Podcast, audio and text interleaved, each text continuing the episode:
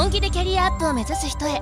CXO の履歴書チャンネル。はい、えー本日のゲストは、えーコインチェック株式会社専門役員の大塚さんにお越しいただいております。よろしくお願いします。いや大塚さんようこそいらっしゃいました。僕メッセして、はい。お忙しそうですしコインチェック含めて有名人なんで多分来てくれないだろうなと思って送ったらぜひみたいないやいや、金さんに言われたら行きますよ。本当ですか、はただあの速攻候補にいましたよ。あ本当ですか？あお願いします。すただなんか候補にもちょっと説明してくださいみたいなのがあったんで次のハードルは候補の人かって思ってどんななんか怖い候補の人だろうと思ったらなんかすげえ優しい感じの一応ね、やっぱね、こうあれなんですよ。金融の会社なので 説明をちゃんとしてって、組織でやっていくっていうのが重要なんですよ。独断で決められないですもんね。そうなんですよ。CX 履歴書チャンネル、もう始めて3か月ぐらい経つんですが、まあ、今現在その役員、えーまあ、あの特に執行役員とか取締役とかであの活躍されている方を呼んでですねその方の今日までのお仕事の、まあ、キャリア、はい。えー並びにその過程におけるその仕事論みたいなのをですね聞いていく番組なので、はいえーどうぞよろしくお願いしますお。願いします。そのでファーストキャリアはネクスウェイ社に新卒入社はい、そうですすね。で、インからだと思うんですけど、こういうきっかけでネクスウェイを選択されたんですか？なんかそうです B2B 系の会社ですよね。あ B2B の会社で、はい学生の時代は本当にもう研究職で、理系で早稲田の大学行って、うんうん大学院行って、うんひたすら毎日シミュレーション計算して、プログラム書いて、はいでシミュレーション結果から物理の、うんまあ、物性をこう研究するみたいな、おそらく研究肌なんですか？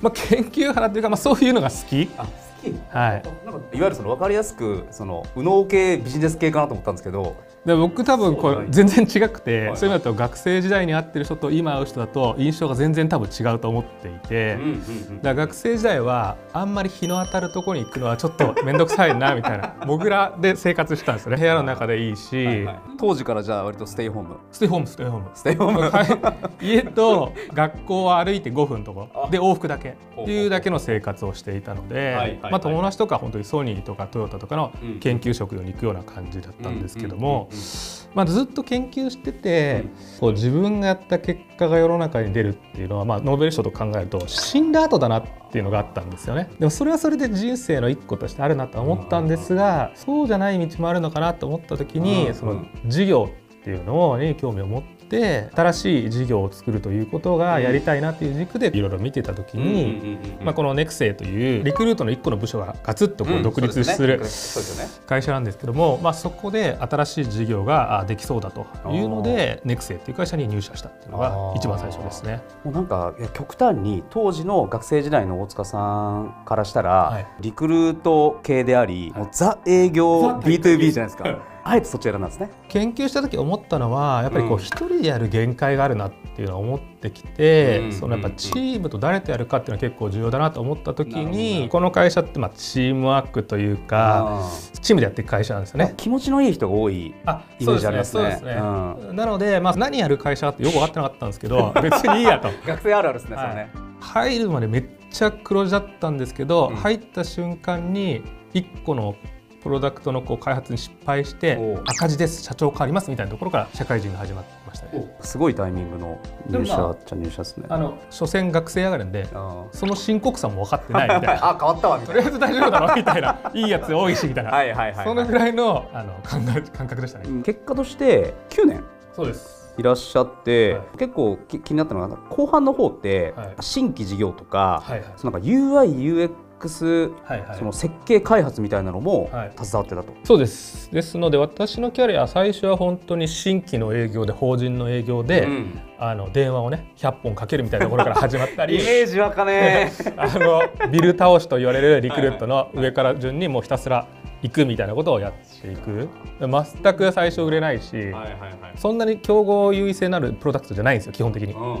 どちらかというともうコモディティ化したプロダクトをうんいかにこうお客さんに好かれて使い続けてもらうかうん。みたいなので、うんうんまあ、でもそれで100億ぐらいあるんですけど、すげえすごい会社ですもんね。まあ、そうですうん。儲かってるんですけど、うんっていうのから1年目はまあそれやったんですけど、2年目からやっぱりその新しい事業をやりたいっていうのがうんうんうん。で20年目の先輩と10年目の先輩と私っていう3人のチームでうん。B2B サースみたいな事業を始めるっていうのが2年目から。でだんだんこうお客様から遠くなってくるんですよ。サポートやって プロダクトを作ってっていう方に。学生時代のはい。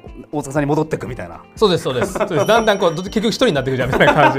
なので、まあでも得意領域ではあるわけですもんねそこが。まあまあ得意かっていうとまあ普通にはできる、今まあコインチェックのあのはい。専門役員でいらっしゃるんですが、始まりのレジプレス社はいに、えっと、ジョインすると思うんですが、はい。先ほどちょっと聞いて面白かったのがネクスウェイの最後の2年ぐらいをダブルキャリアというかパラレルワーカー的にはい。レジプレスで和田さんとはい。一緒に仕事してたっていう感じですよね。結局そのネクスウェイでやって思ったのはまあ新しい事業をやるんですけど、うん。とはいえ上司が決められた領域でうん。ある程度バジェットがあってうん。っていう枠の中で動くことになるんですね、うん。まあ、それでもかなり自由度が高いんですけどネクスウェイって会社、でももうちょっと自分の枠を広げてやりたいって気持ちも高まってきたしまあネクスウェイって B2B なんですよ。やっぱり B2C があやりたいなっていうのがあっていろんな勉強会とかに参加したりとかして、うんそういう機会を伺ってたんだと思うんですね。やっぱり意識高いですね。その仕事終わりに自ら情報収集したりとか、そういう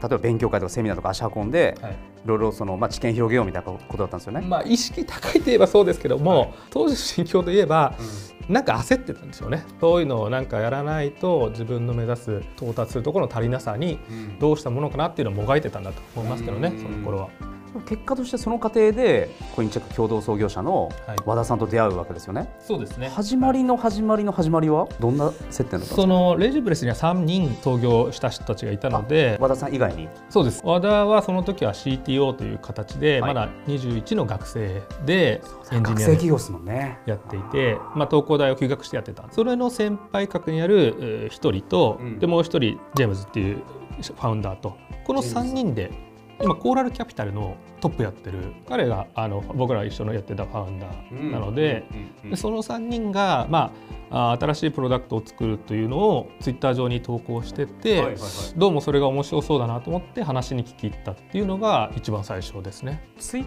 ターで見つけて大塚さんが、普通にリリプライしてちょっとおも、まあ、面白そうだったので 連絡したみたいな感じで言ったらカジュアルな感じで、はい、ジェームズからなんか夜11時ぐらいにうん「ちょっと明日来ない?」って言われて「うんあいいよ」みたいな感じで言って、まあ3人に次の日会ってなんかめっちゃ意気投合してはいはいはいは始まったみたいな感じです。い。来ないっていうのはまだネクスウェイにいながらはいなんか手伝いに来ない一緒にちょっと仕事しないみたいな感じですか？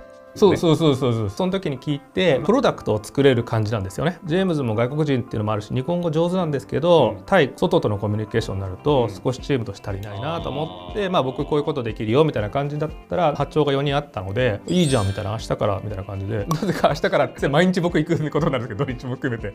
皆さんがよく言うんですけど、うん。飲み会に行ったりとか、うんうんうん。ゴルフに行ったりとかそういう感覚ですね最初は。僕はするとそれがやりたかった。当時、えー、とレジプレス社って人生のストーリーを語るサービスストーリーズ JP ですよね。そうです、まあ、それのサービスもなかったです。構想だけ。なんとなくこういうのがいいねみたいな感じの構想だけあってからどういうインターフェースするかどういうサービス設計にするかを一緒に僕も含めてやってた、うんうん。僕その時なんだか分かんないけど働きながらに VCA の報告毎週行ってましたからね ジェームスさんそれやらしたかったんじゃないですか？いやいやいや分かんないけど。違うか。はい、基本的には全部にい一緒ですでもやっぱりそこで大塚さん自身が和田さんでジェームスさんもう一人の方も含めて本当にそこになんかワクワクしたというか未来感じたんでしょうね。当時で言うとすごい思ってるのがうん。いろいろ休業してる人がいたんですけど、んこの3人って本当にやってるんですよね、はいはい。それが結構いいなと思って、はいはい。なんかふわふわってやってなくて、うん。まあ、例えば今日のどんなタスクするっていうのを全員朝1で言ってうん。でそれをやりきるまで帰んないみたいな感じなんですよ。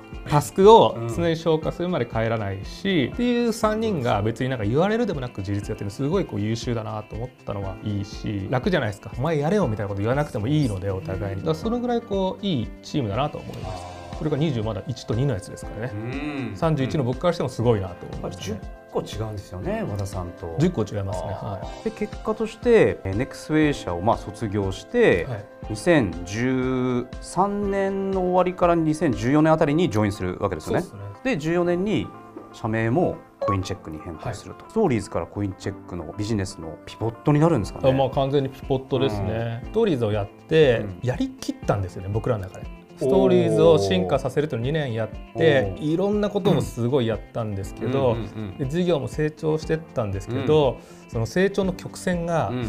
最後は僕と和田だけだったんですけど やり続けるリソースを割いてっても多分成長曲線はそんな変わんないなっていうのが見えてきて、和田という会社の経営リソースを一番どこに向けると一番会社が伸びるかっていう時に、まあ、ストーリーではない違うものだなっていうのをジャッジしたような感じですね。ちなみにあのストーリーズってビリギャル。あそうですそうです、はい。当時の数字でいうと、はい。映画の興行収入約28億円、はい。映画観客動員数200万人。はい書籍約116万部。はい、めちゃくちゃ売れましたね。こっからですもんね。これでなんか手応え感じちゃいません？まだまだいけるぞみたいな。それ出た時には感じるんですけどその後のちゃんとその数字を見ていくとなかなか厳しいところは見えてきたのでまあ、その逆の側面もそれはそうですね。中で見えるのので、まあ、それなりになんか本も15冊ぐらい出たし、出版社とか映画会社からそのコンテンツの原点を見つける場所としてもすごい使ってもらったんでですけども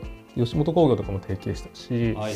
ただやっぱりその CGM の限界っていう難しさ。まあでも続けていけば当時と同じぐらいに始めたノートがうん。ここ2年でバッてきてるので僕らにはその執念がなかったですね。近しいところありますもんね、はい。その世界観で言ったら。